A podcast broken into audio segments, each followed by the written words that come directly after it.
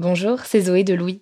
Ça fait maintenant deux ans que j'ai la chance de travailler pour Louis Média et que vous entendez ma voix sur vos podcasts préférés. Travailler pour quelque chose qui a du sens pour moi, c'est essentiel à mon épanouissement au quotidien. Et vous, comment se passe votre relation au travail? C'est plutôt épanouissant et enthousiasmant ou plutôt boule au ventre et des motivations? Si vous êtes dans le deuxième cas et que vous comptez chaque semaine le nombre de jours qui vous séparent du week-end ou des prochaines vacances, je vous recommande plus que jamais le parcours Chance, partenaire d'émotion. Chance est une communauté d'entraide professionnelle pour aider chacun et chacune à trouver sa place dans le monde du travail. La communauté Chance a une méthode unique qui a fait ses preuves. La première étape, c'est celle du bilan de compétences. En trois mois seulement, vous allez pouvoir redéfinir vos objectifs pro et renouer avec ce qui vous anime vraiment, avec l'aide d'un coach professionnel qui vous sera dédié. La deuxième étape, c'est celle du passage à l'action. Une fois votre projet défini, toute la communauté Chance sera à vos côtés pour donner vie à votre projet. Un collectif hyper engagé, prêt à vous épauler et à vous ouvrir son réseau. Si ce message résonne en vous, je vous invite à vous rendre directement sur le site chance.co pour faire le point gratuitement avec un conseiller et changer ce qui ne va pas ou plus dans votre vie pro. Bonne écoute Bonjour, c'est Zoé de Louis. Il y a pas longtemps, j'ai entendu parler de l'importance de ne pas commencer sa journée à jeun. Ça participe notamment à réguler le cortisol, l'hormone du stress. L'alimentation joue un rôle non négligeable dans le bien-être au quotidien. Activia, notre sponsor en ce moment, accompagne depuis plus de 35 ans les Français à prendre soin de leur bien-être digestif. Commencer sa journée avec un Activia aide à prendre soin de son bien-être digestif grâce aux probiotiques et calcium qu'il contient. Découvrez leurs trois actions soutien du métabolisme, actif à l'intérieur et apport de nutriments. Et ça, toujours avec des probiotiques et le bon goût d'Activia. Découvrez ou redécouvrez plein de parfums comme abricot, coco ou vanille. Merci Activia pour leur soutien et bonne écoute. Activia contient des ferments du yaourt qui sont des probiotiques. Ils vous aident à digérer le lactose du produit en cas de difficulté à le digérer. Activia est source de calcium et de protéines. Le calcium contribue au fonctionnement normal des enzymes digestives et à un métabolisme énergétique normal. Louis. Beaucoup de femmes qui deviennent mères le vivent comme un chamboulement profond de qui elles sont. J'ai pas échappé à la règle. Et quand, quelques mois après ma première grossesse, ma psy m'a parlé de Winnicott, je me suis passionnée pour le travail de ce pédiatre et psychanalyste britannique. Donald Winnicott a notamment théorisé la préoccupation maternelle primaire, cette empathie extrême qui peut être ressentie par la mère à la naissance de l'enfant. D'après lui, les mères s'identifient très fortement à leur bébé et sont convaincues de sentir leurs besoins et d'être en mesure d'y répondre. Je vois tout à fait de quoi il s'agit pour l'avoir vécu, mais je comprends aussi à quel point la frontière est fine entre cet état a priori naturel et une empathie dévorante, presque aliénante. Winnicott parle d'ailleurs de cette empathie comme d'une folie douce, censée s'atténuer naturellement au fur et à mesure que le nourrisson grandit. Lorsque la préoccupation maternelle perdure, cette folie, entre guillemets, peut cesser d'être normale pour devenir pathologique. Est-il possible de s'épanouir lorsqu'on s'identifie excessivement à l'autre, au point de ne plus vraiment exister? Et cet autre, est-ce qu'on lui rend service? Dans cet épisode, la journaliste Léna Coutreau arpente le chemin de l'empathie pour comprendre ces paradoxes. Je suis Brune Bottero, bienvenue dans Émotion.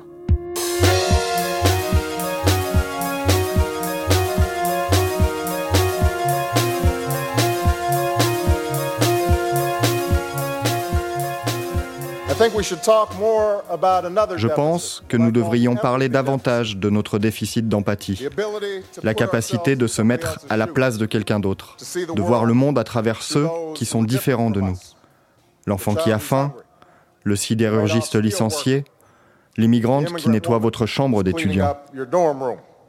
Barack Obama prononce ce discours en 2006 devant des centaines d'étudiants d'une université de l'Illinois à l'occasion de leur cérémonie de remise des diplômes.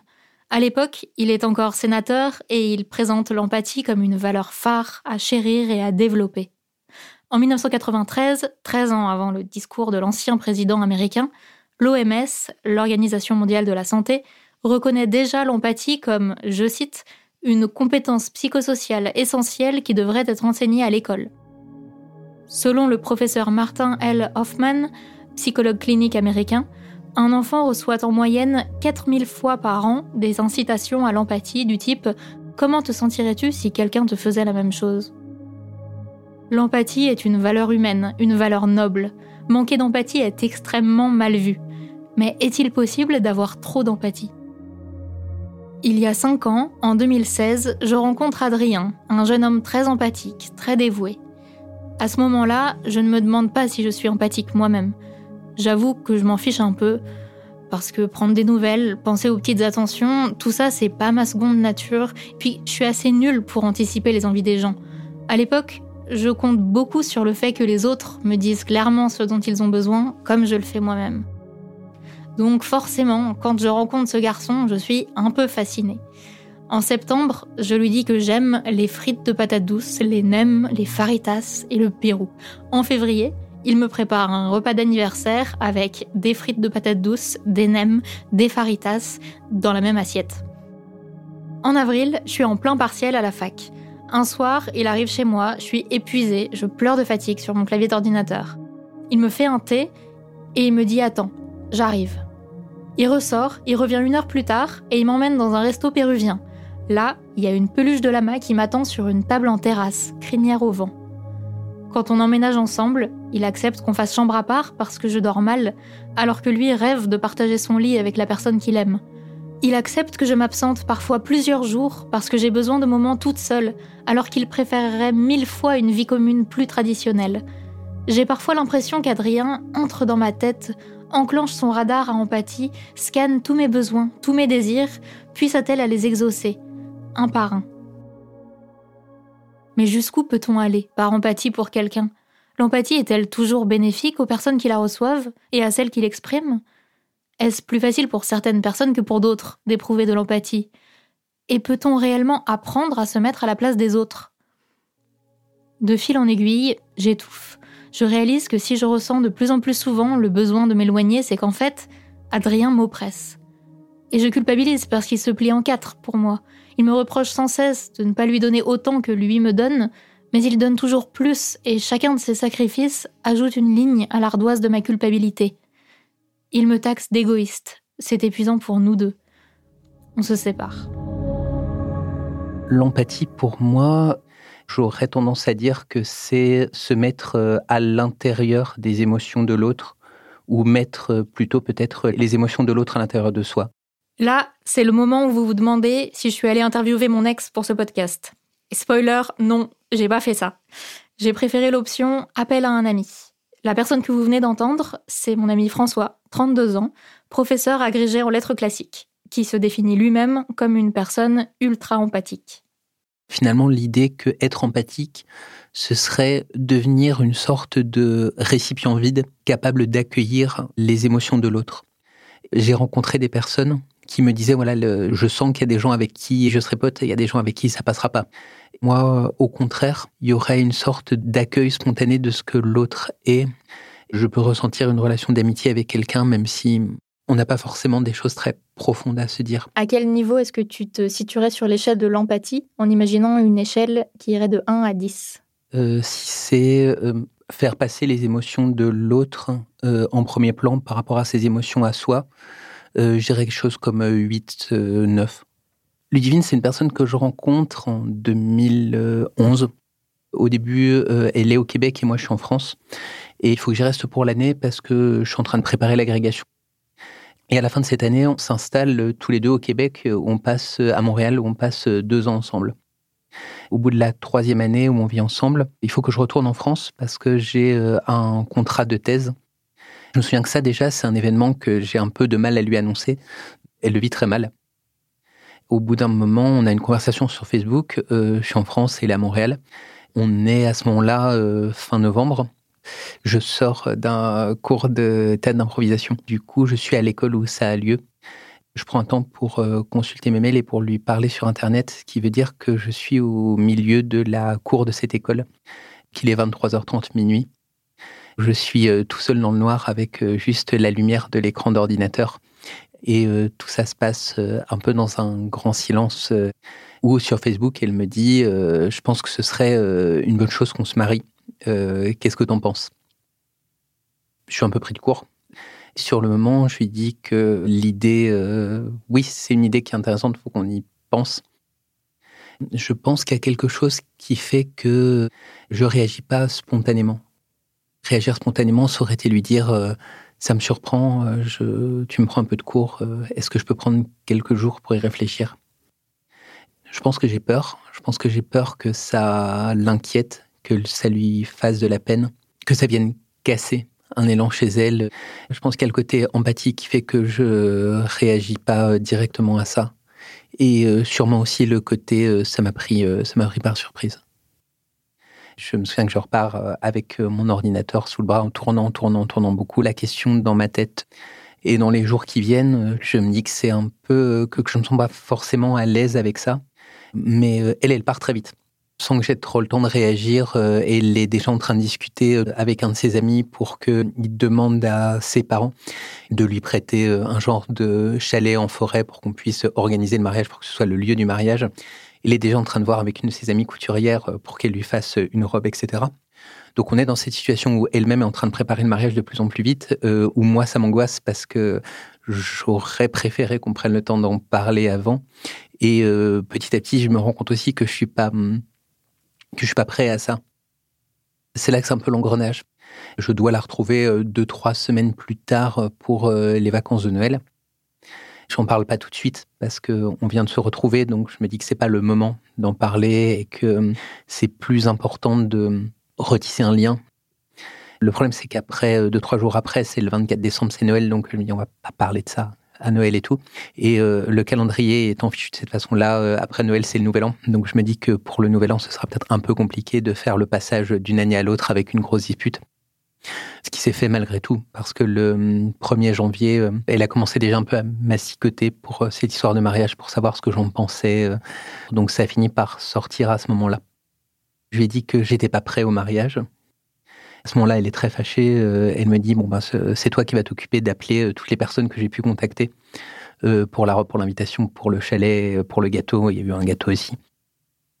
Je suis rentré en France parce qu'il me restait deux trois semaines pour finir le, premier semestre. Il y a une grande période de silence. Finalement, quand je rentre à Montréal dans notre appartement, l'appartement est vide et il est parti et c'est la rupture est consommée.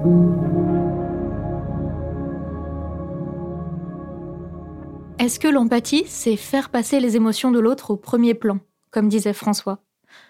Pour avoir l'avis d'une spécialiste de la question, j'ai appelé Olga Klimetsky, une chercheuse allemande en psychologie et en neurosciences. Elle est professeure à l'université de Dresde, en Allemagne, et affiliée à l'université de Genève, en Suisse. Elle s'intéresse à la résilience ainsi qu'au sentiment d'empathie et de compassion.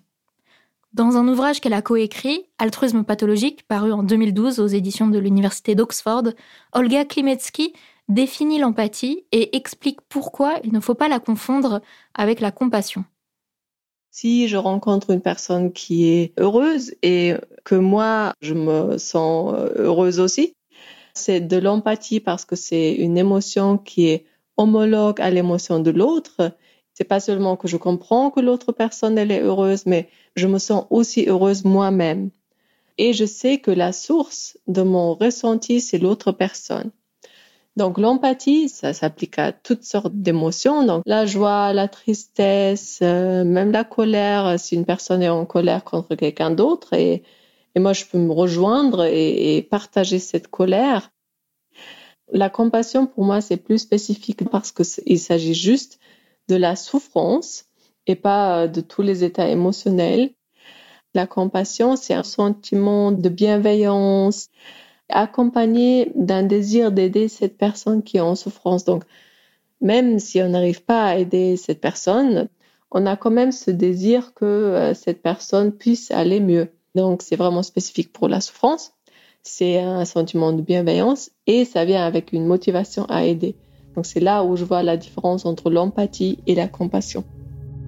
En 2006, Adam Smith, un chercheur écossais en psychologie, introduit une nuance dans la définition de l'empathie.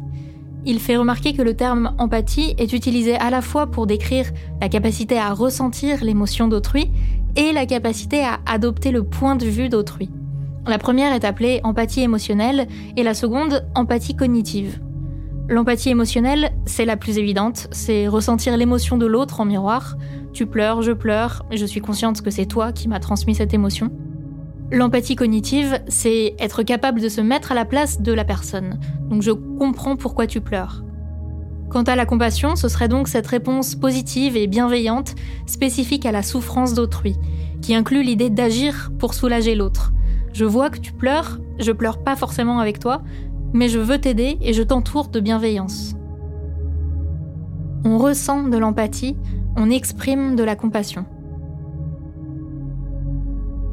Un jour, Adrien, mon ex, a pleuré de joie parce que j'étais contente d'avoir obtenu le stage que je voulais.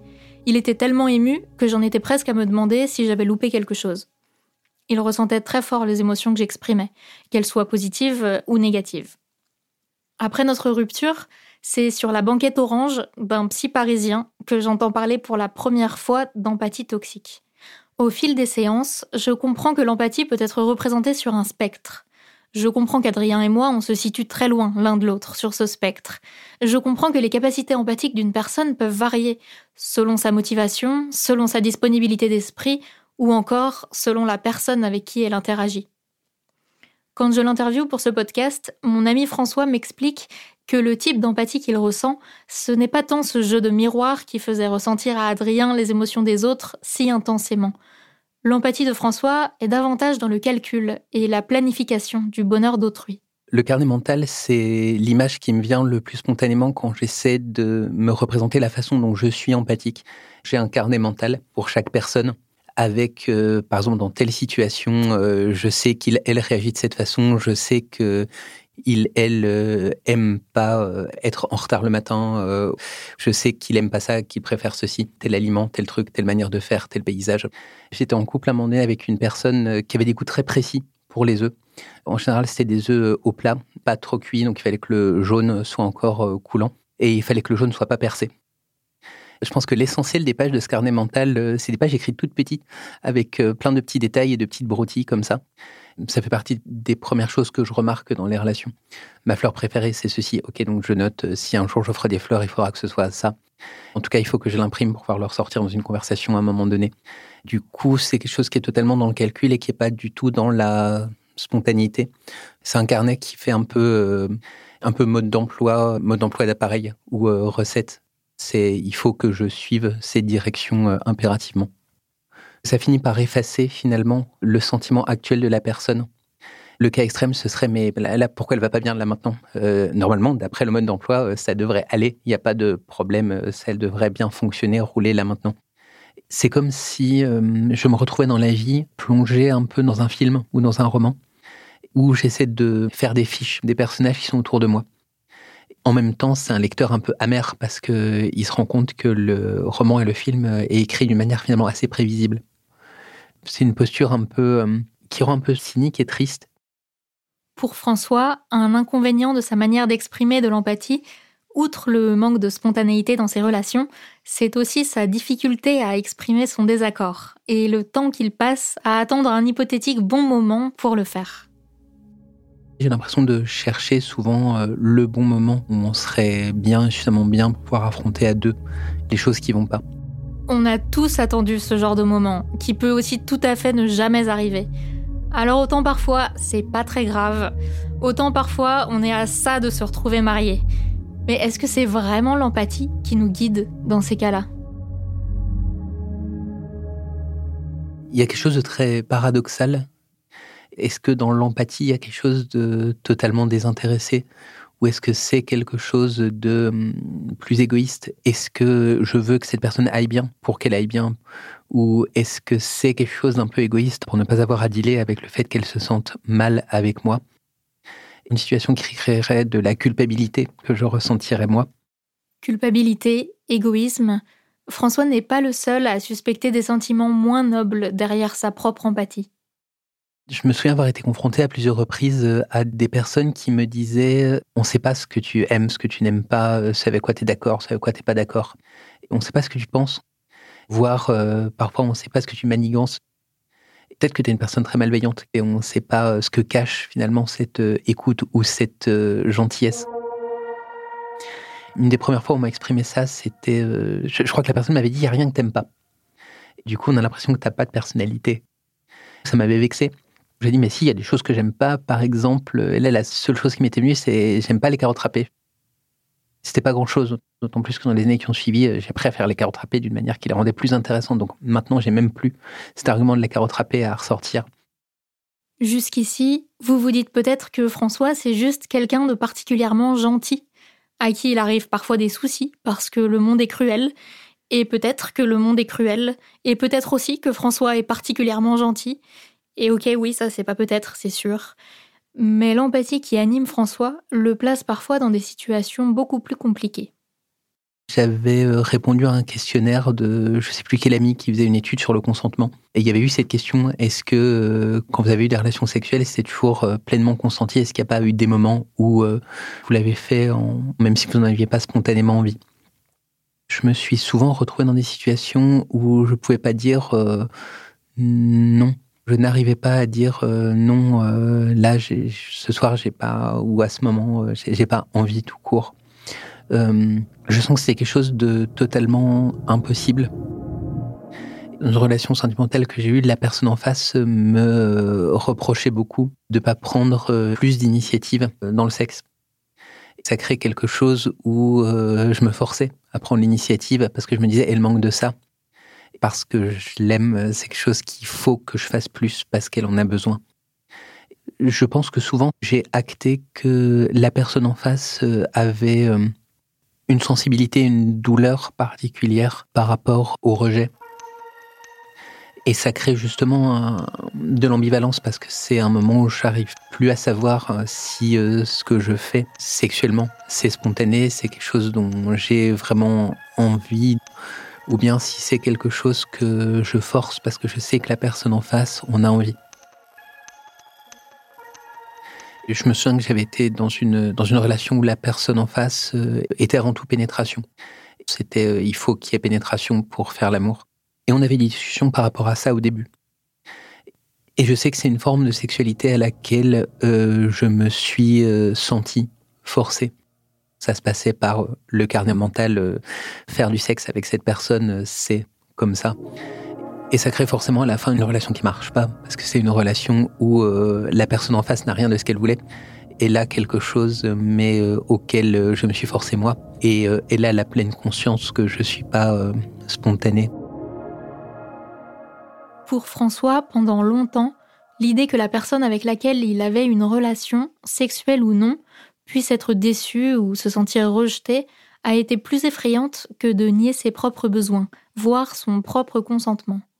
Les envies des autres lui semblaient toujours plus importantes, plus impérieuses. Et dans ses relations amoureuses, François a souvent l'impression qu'il y a une urgence à satisfaire les besoins de l'autre, quitte à se mettre au second plan. Il y a un personnage de la série Doctor House qui réalise petit à petit qu'elle se met toujours en couple avec des personnes où elle sent qu'elle peut en prendre soin. Et je pense son premier couple, ça doit être euh, un, malade du cancer en phase terminale euh, qu'elle épouse alors qu'il n'en a plus que pour deux, trois mois à vivre et tout ça. C'est pas extrême à ce point-là. Mais je pense qu'il y a un, problème. C'est comme si on m'avait appris que si tout va bien, il n'y a, a pas d'histoire. Petit à petit, François se rend compte que son empathie, si elle lui permet de comprendre les autres, peut aussi le plonger dans la détresse empathique, cet état où on laisse les émotions d'autrui nous submerger. C'est un cauchemar qui m'a beaucoup marqué dans ce cauchemar, je vis une journée de ma vie où euh, je suis appelé plusieurs fois à l'aide par plusieurs personnes. Un de mes frères, je crois, qui, m'appelle dans ce cauchemar pour me demander de l'aide sur euh, un travail qu'il faisait à ce moment-là. Après, j'ai ma mère qui m'appelle parce que ça va pas bien avec telle chose. Il y a quelqu'un dans la rue qui me demande de l'argent. Il y a quelqu'un dans la rue qui me demande si euh, je peux lui passer mon téléphone, etc. Et je suis en retard pour un rendez-vous où je dois aller et chaque personne me met un peu plus en retard avec ça je sens que mon énergie diminue et je sens que je suis de plus en plus fatigué au fur et à mesure qu'on me demande des choses. Et à la fin, je me retrouve à traverser une rue. Il y a une petite vieille qui est à côté de moi qui me demande si euh, je peux l'aider à traverser. À ce moment-là, j'éclate. Je lui dis, euh, mais c'est pas possible. Depuis le début de la journée, j'essaie juste de mener euh, ma journée avec ce que j'ai à y faire. Et tout le monde me harceler, encore vous ce soir, qui venez me demander si je peux vous aider à traverser la route. C'est pas possible. Maintenant, je voudrais bien réussir à faire mes choses à moi. Et la personne en face, la petite vieille, me dit rien et me lance juste un regard euh, très fâché, culpabilisateur. Et euh, finalement, je lui tends mon bras en disant bon, ça va, je, vais vous aider à, traverser et tout ça. Je sens que c'est quelque chose qui est très euh, représentatif de la façon dont je vis l'empathie. Je sens que c'est important de donner du temps aux autres et que en même temps aider l'autre se fait toujours en prenant le temps que je voudrais consacrer à des choses que je ressens comme plus personnellement moi. Je sens que c'est représentatif aussi de ce que la culpabilité peut avoir de moteur dans cette empathie. Qu'il faut être là pour les autres, il faut aider les autres, il faut laisser de la place aux autres, parce que si on le fait pas, c'est mal. Y a de ça dans le regard de la vieille euh, à la fin du rêve. On comprend que François puisse mal vivre son empathie. Mais est-il condamné à cela? Est-ce possible d'apprendre à exprimer son empathie de manière plus saine, comme on peut apprendre à apprécier des carottes râpées bien assaisonnées? La famille de François est très catholique. Il raconte que cette atmosphère familiale religieuse l'a sensibilisé à un certain type d'empathie dès l'enfance. Je pense que dans mon éducation et dans mon enfance, j'ai beaucoup ces injonctions à l'empathie. Ça vient de cette culture un peu catholique. Aimer, c'est laisser de la place à l'autre. Euh, aimer, c'est s'effacer devant l'autre. Cette parole qui doit être dans l'évangile de Jean, peut-être. Il n'y a pas de plus grand amour que de donner sa vie pour les personnes qu'on aime. Je sens que c'est quelque chose que j'ai intégré parce que c'est comme ça que ma mère en particulier euh, vit sa relation aux autres, en étant mère au foyer avec quatre enfants et tout ça, en renonçant à pas mal de choses. Finalement, aimer l'autre, c'est aimer l'autre, c'est renoncer à soi. Il semble que l'éducation de François l'ait mené sur le chemin de l'empathie. Mais nos parents ne nous donnent pas seulement une éducation, ils nous lèguent aussi 50% de leur patrimoine génétique. Alors est-ce qu'il y a seulement notre éducation qui conditionne l'empathie qu'on peut ressentir? Ou est-ce qu'il y a aussi une part d'inné? Pour Olga Klimetsky, la chercheuse allemande qui nous a donné une définition de l'empathie tout à l'heure, certaines expériences avec des bébés montrent que l'empathie est partiellement innée. Il y avait des expériences qui ont été menées avec des enfants du très très bas âge, parfois même des enfants qui savent pas encore parler, donc de quelques mois. On a joué par exemple avec des poupées, on a joué des petites scènes. On s'est rendu compte que les enfants donnent par exemple quelque chose qu'ils aiment bien manger à un poupée qui est en détresse ou en souffrance. L'empathie, elle commence assez tôt. Des neuroscientifiques ont donc joué des petites scénettes dans lesquelles des poupées se retrouvaient en détresse pour observer la réaction des bébés.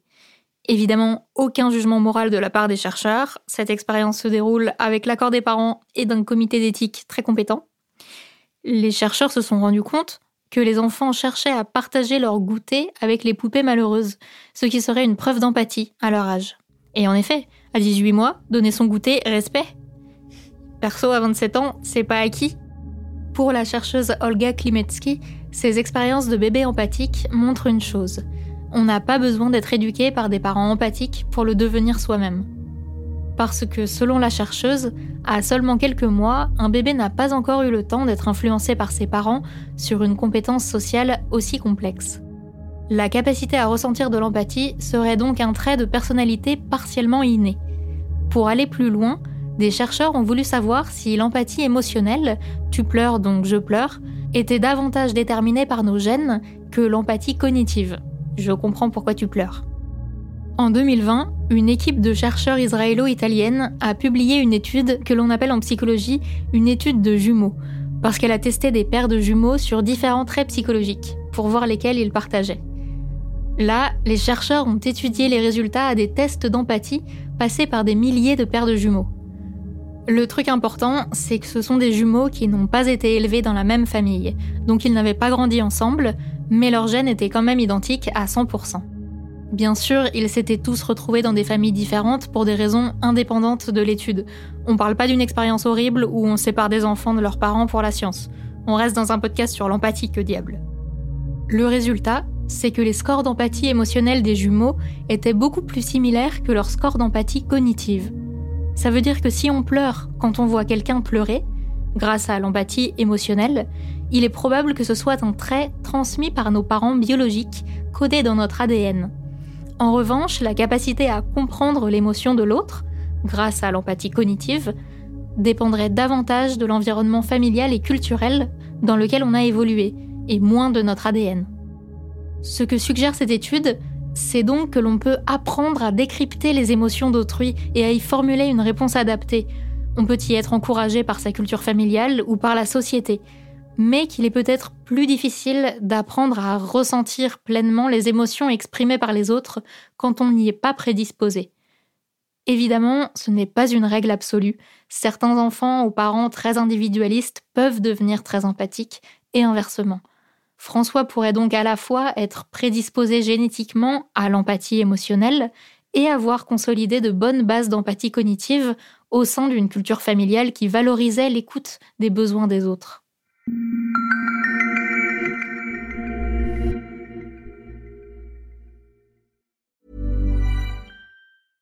Hiring for your small business? If you're not looking for professionals on LinkedIn, you're looking in the wrong place. That's like looking for your car keys in a fish tank. LinkedIn helps you hire professionals you can't find anywhere else, even those who aren't actively searching for a new job but might be open to the perfect role. In a given month, over 70% of LinkedIn users don't even visit other leading job sites. So start looking in the right place. With LinkedIn, you can hire professionals like a professional. Post your free job on linkedin.com slash people today.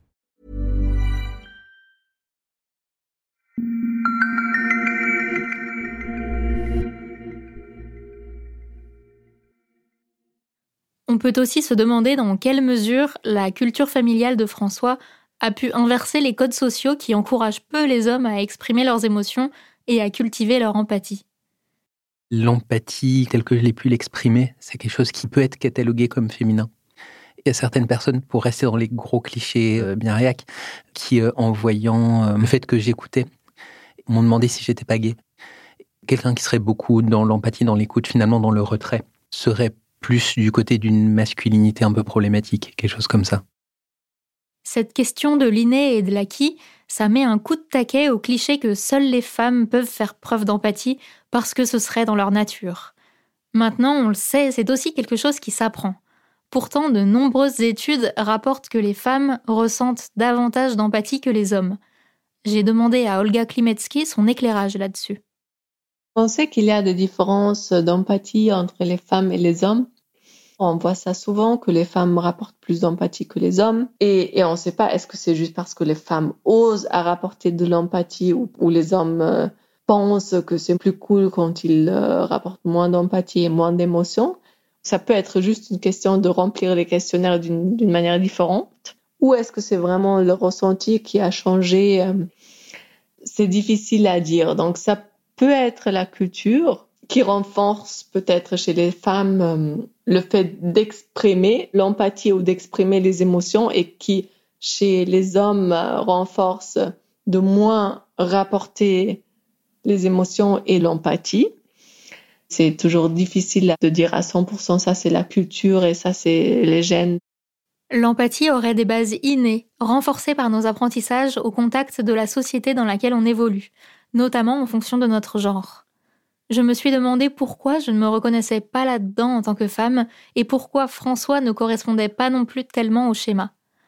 Au contraire de François, je suis née dans une famille où ce n'est pas l'empathie, mais plutôt l'indépendance et le refus du sacrifice qui sont des valeurs, même pour les femmes. Mais selon la chercheuse, il n'est jamais trop tard pour s'entraîner à la compassion, même chez les adultes. C'est ce qu'a montré Olga Klimetsky lors d'une expérience de sciences cognitives. Dans cette méthode, on imagine une série de personnes et euh, on cultive des bons vœux vis-à-vis ces personnes-là. Un exemple un peu plus concret, on commence avec un bienfaiteur. Donc c'est une personne qui euh, nous a fait beaucoup de bien, ça peut être un parent, un grand-parent, idéalement qui évoque un, sentiment de chaleur, de bienveillance chez nous. Moi, par exemple, je prends ma grand-mère, donc j'imagine ma grand-mère euh, comme si elle est en face de moi. Et ensuite, j'envoie des bons vœux à ma grand-mère. Donc, puisses-tu être euh, heureuse, puisses-tu être en bonne santé, puisses-tu être en sécurité. On fait attention à son ressenti. Qu'est-ce que je ressens pendant que je fais la pratique? Ensuite, on prend soi-même. Donc, puisse-je être heureuse, puisse-je être euh, en sécurité, puisse-je être en bonne santé? Ensuite, on passe à une personne neutre. Donc, par exemple, une personne euh, qui travaille au supermarché, là où on fait ses courses, on cultive ses voeux pour cette personne-là. Ensuite, on prend une personne difficile. Donc, euh, la personne qui, avec laquelle on sent que ça va pas trop bien en ce moment-là. Et euh, ensuite, on cultive ses bons voeux pour tous les êtres euh, sur la Terre. Après avoir soumis un groupe à cet entraînement en spéciale compassion durant plusieurs jours, La chercheuse a montré à tous les participants de l'étude des extraits de documentaires où des personnes souffraient physiquement ou émotionnellement. Elle a ensuite observé la différence de réaction entre les participants qui avaient suivi l'entraînement et ceux qui ne l'avaient pas suivi.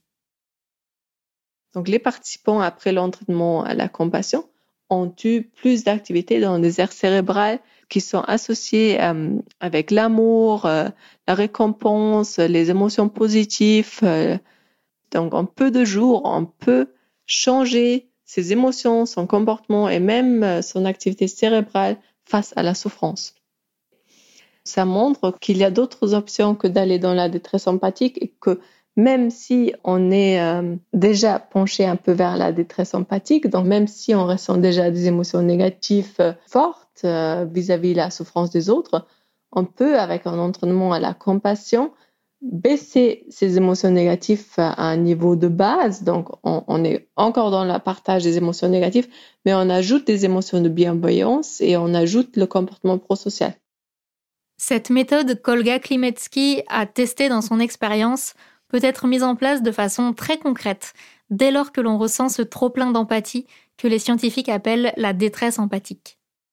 Quand on est dans la compassion, on ressent les émotions négatives déclenchées par les autres.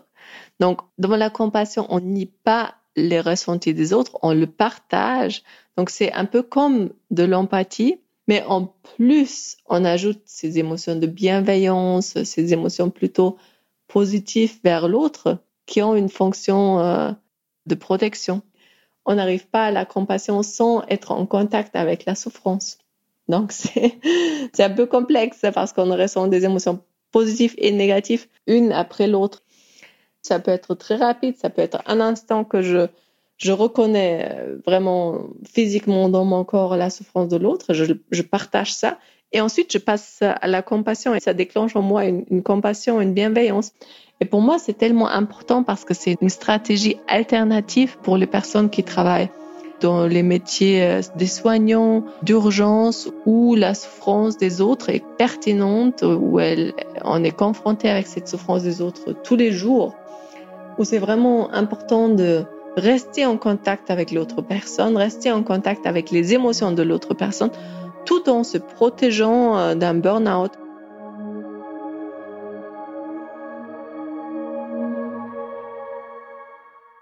Donc la compassion peut se travailler, et ça passe aussi par le fait de déconstruire notre façon de voir l'empathie.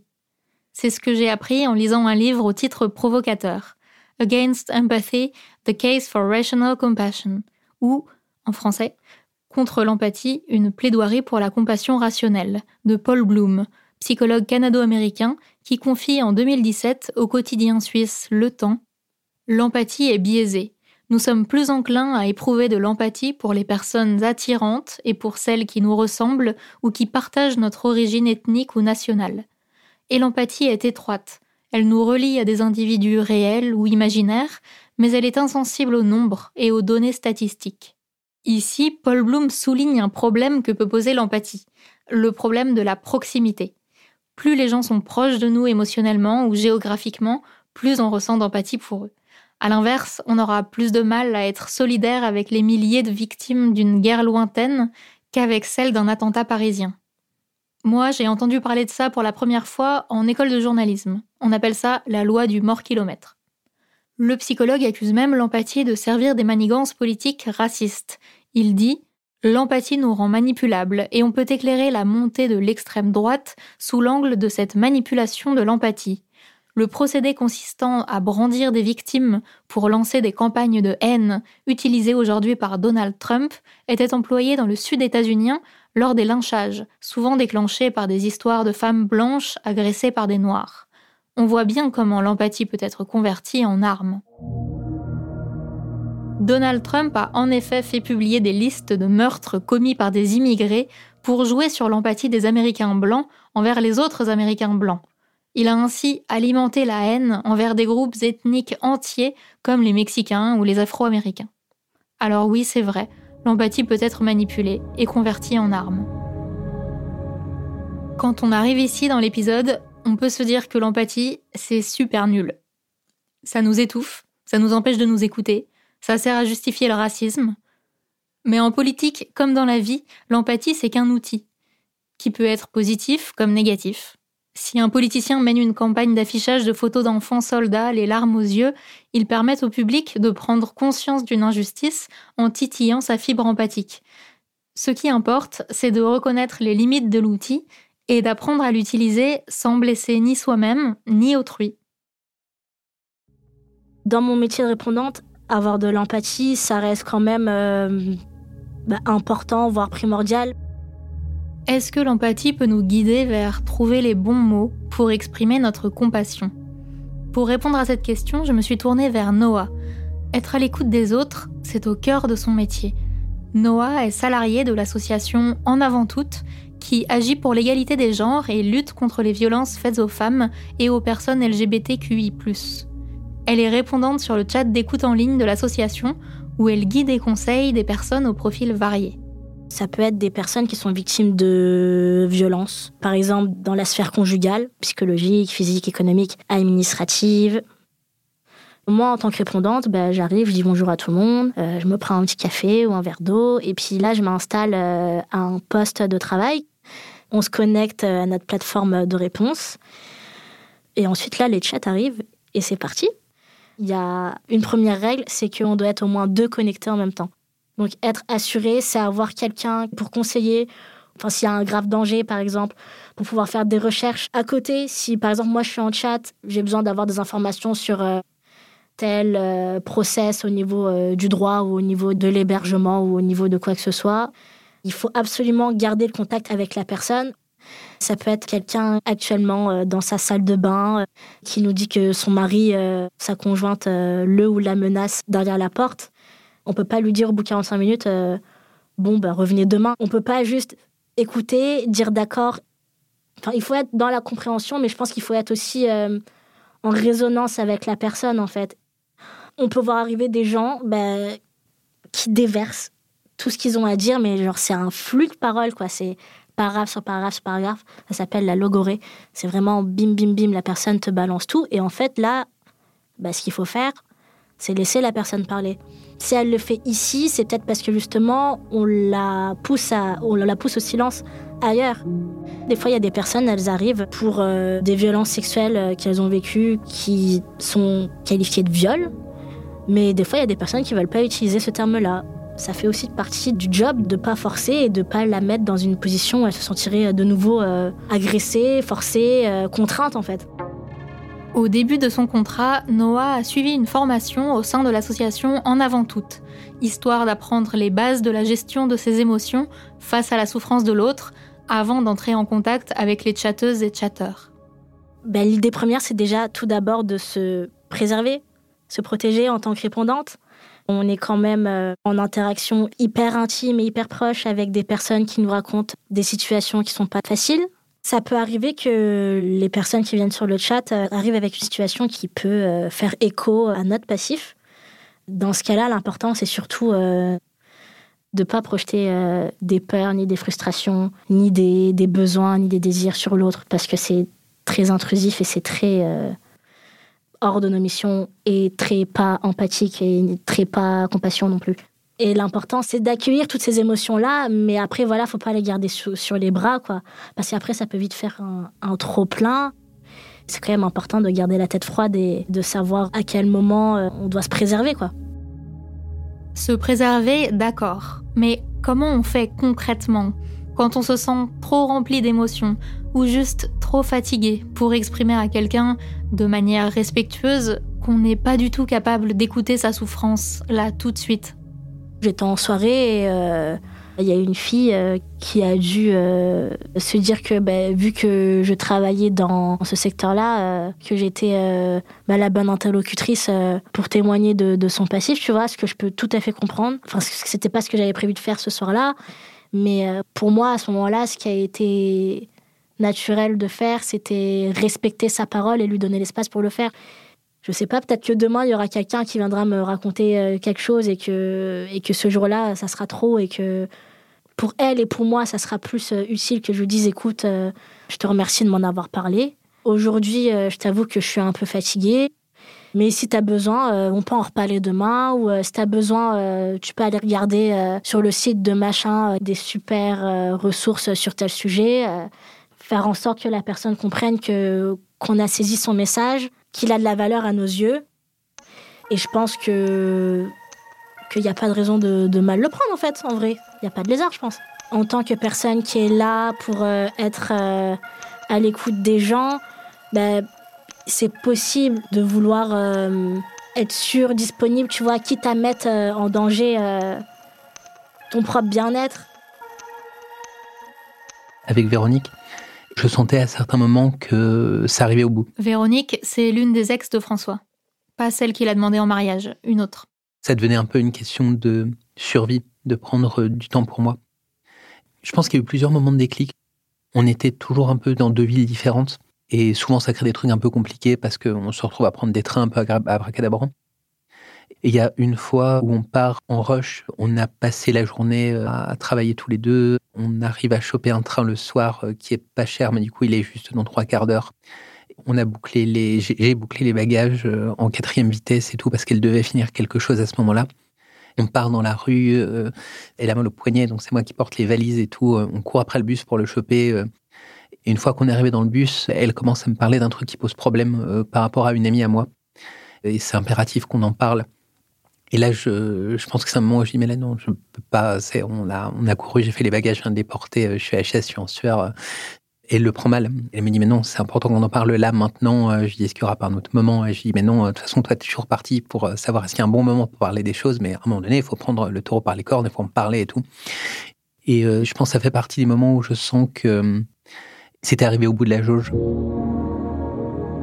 Voyais un psy à ce moment-là ça a entraîné le, un des premiers moments où c'est moi qui ai rompu avec Véronique parce qu'on a une relation un peu compliquée où il y a finalement eu beaucoup de ruptures d'un côté de l'autre, etc.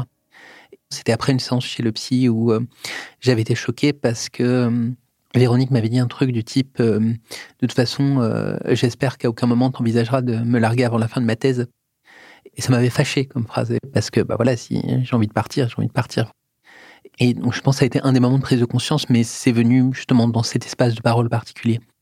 J'avais le droit de faire les choses aussi en fonction de ce que je ressentais, en fonction de ce que j'éprouvais, en fonction de ce dont j'avais besoin, et pas seulement euh, par rapport à elle.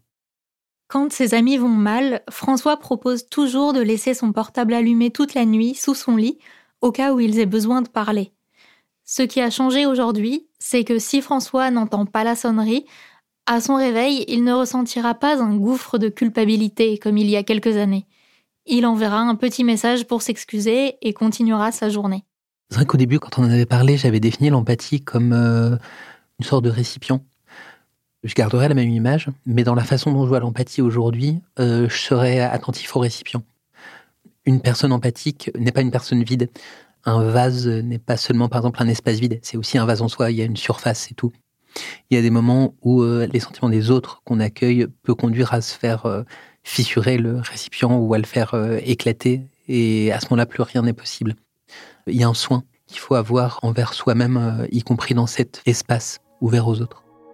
Aujourd'hui, François se définit toujours comme ultra empathique, mais il ne conçoit plus son empathie en opposition avec le fait de prendre soin de lui, parce que lorsqu'il ne se protège pas, il n'est plus capable de faire ce qui lui tient le plus à cœur, recevoir les émotions des autres, les écouter et les aider à avancer. Autrement dit, exprimer de la compassion.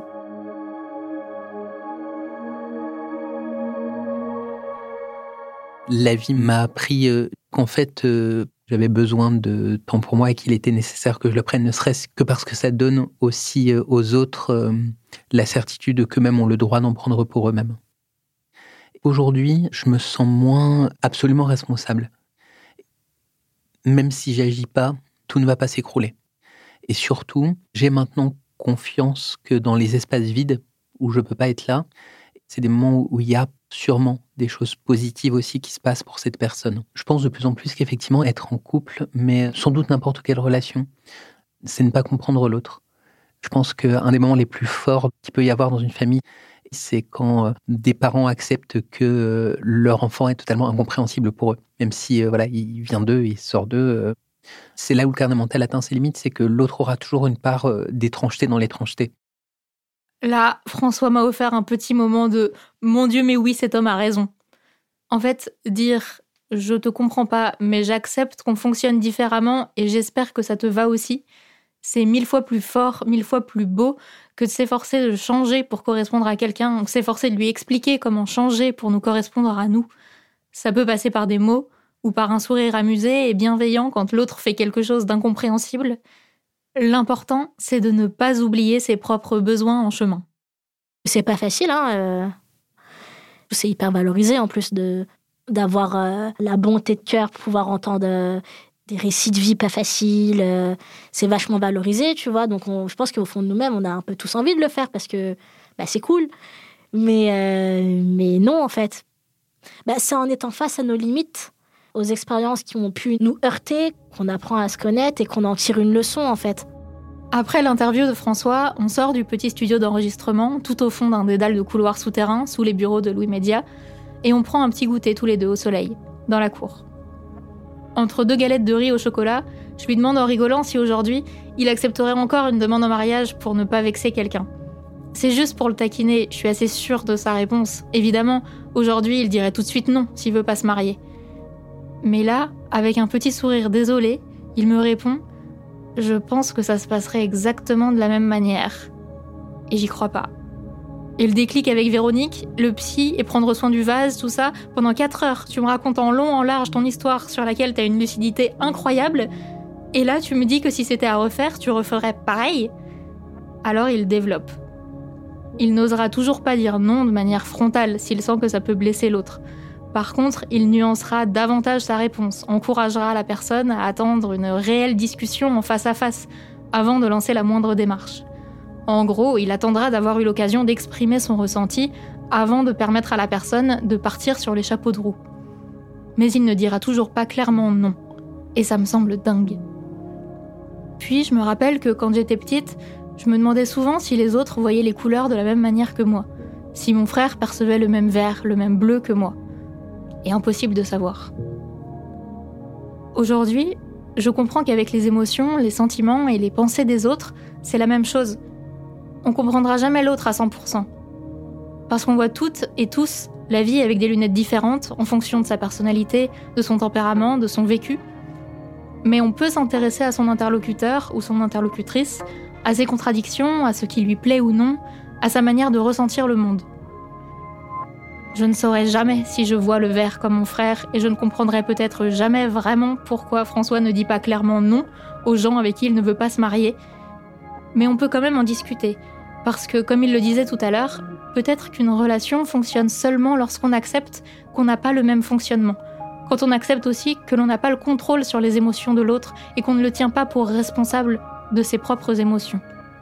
Parce que manifester de l'intérêt pour l'autre, ses sentiments, sa manière de voir le verre ou le dernier film qu'il a vu au cinéma, c'est déjà une preuve d'empathie. Et parce que l'empathie n'est ni un défaut, ni un but en soi, c'est un outil.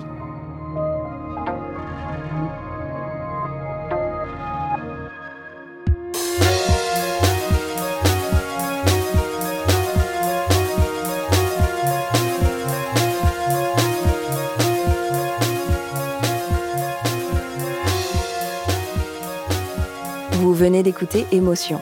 Cet épisode a été tourné, écrit et monté par la journaliste Léna Coutreau.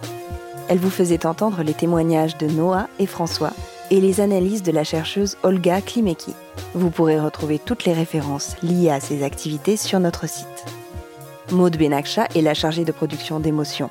La réalisation et la composition musicale sont signées Charles de Cilia et Jean-Baptiste Aubonnet s'est occupé de la prise de son et du mix. C'est Nicolas de Gélis qui a composé le générique d'Émotion. Si cet épisode vous a plu et si vous souhaitez savoir ce que l'empathie bien dosée peut apporter dans le milieu professionnel, nous vous recommandons l'écoute de Pourquoi l'empathie est-elle si importante, notamment au travail? Un épisode d'émotion emportée signé Marie Semelin. Émotion est un podcast de Louis Média, également rendu possible grâce à Maureen Wilson, responsable éditoriale, Anaïs Dupuis, responsable de production, Mélissa Bounois, directrice des productions, et Charlotte Pudlowski, directrice éditoriale. Émotion, c'est un lundi sur deux, là où vous aimez écouter vos podcasts. Apple Podcast, Google Podcast, SoundCloud ou Spotify. Vous pouvez nous laisser des étoiles, des commentaires et surtout en parler autour de vous. Et si vous voulez partager vos histoires, n'hésitez pas à nous écrire à hello at. Nous vous lirons et nous vous répondrons. Et puis, il y a aussi tous nos autres podcasts, Travail en cours, Passage, Injustice, Fracas, Une autre histoire, Entre ou Le Book Club. Bonne écoute et à bientôt.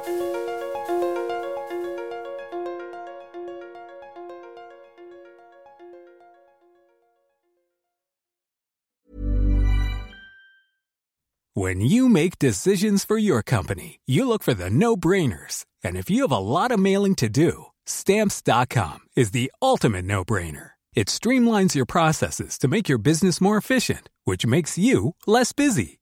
Mail checks, invoices, legal documents, and everything you need to keep your business running with stamps.com.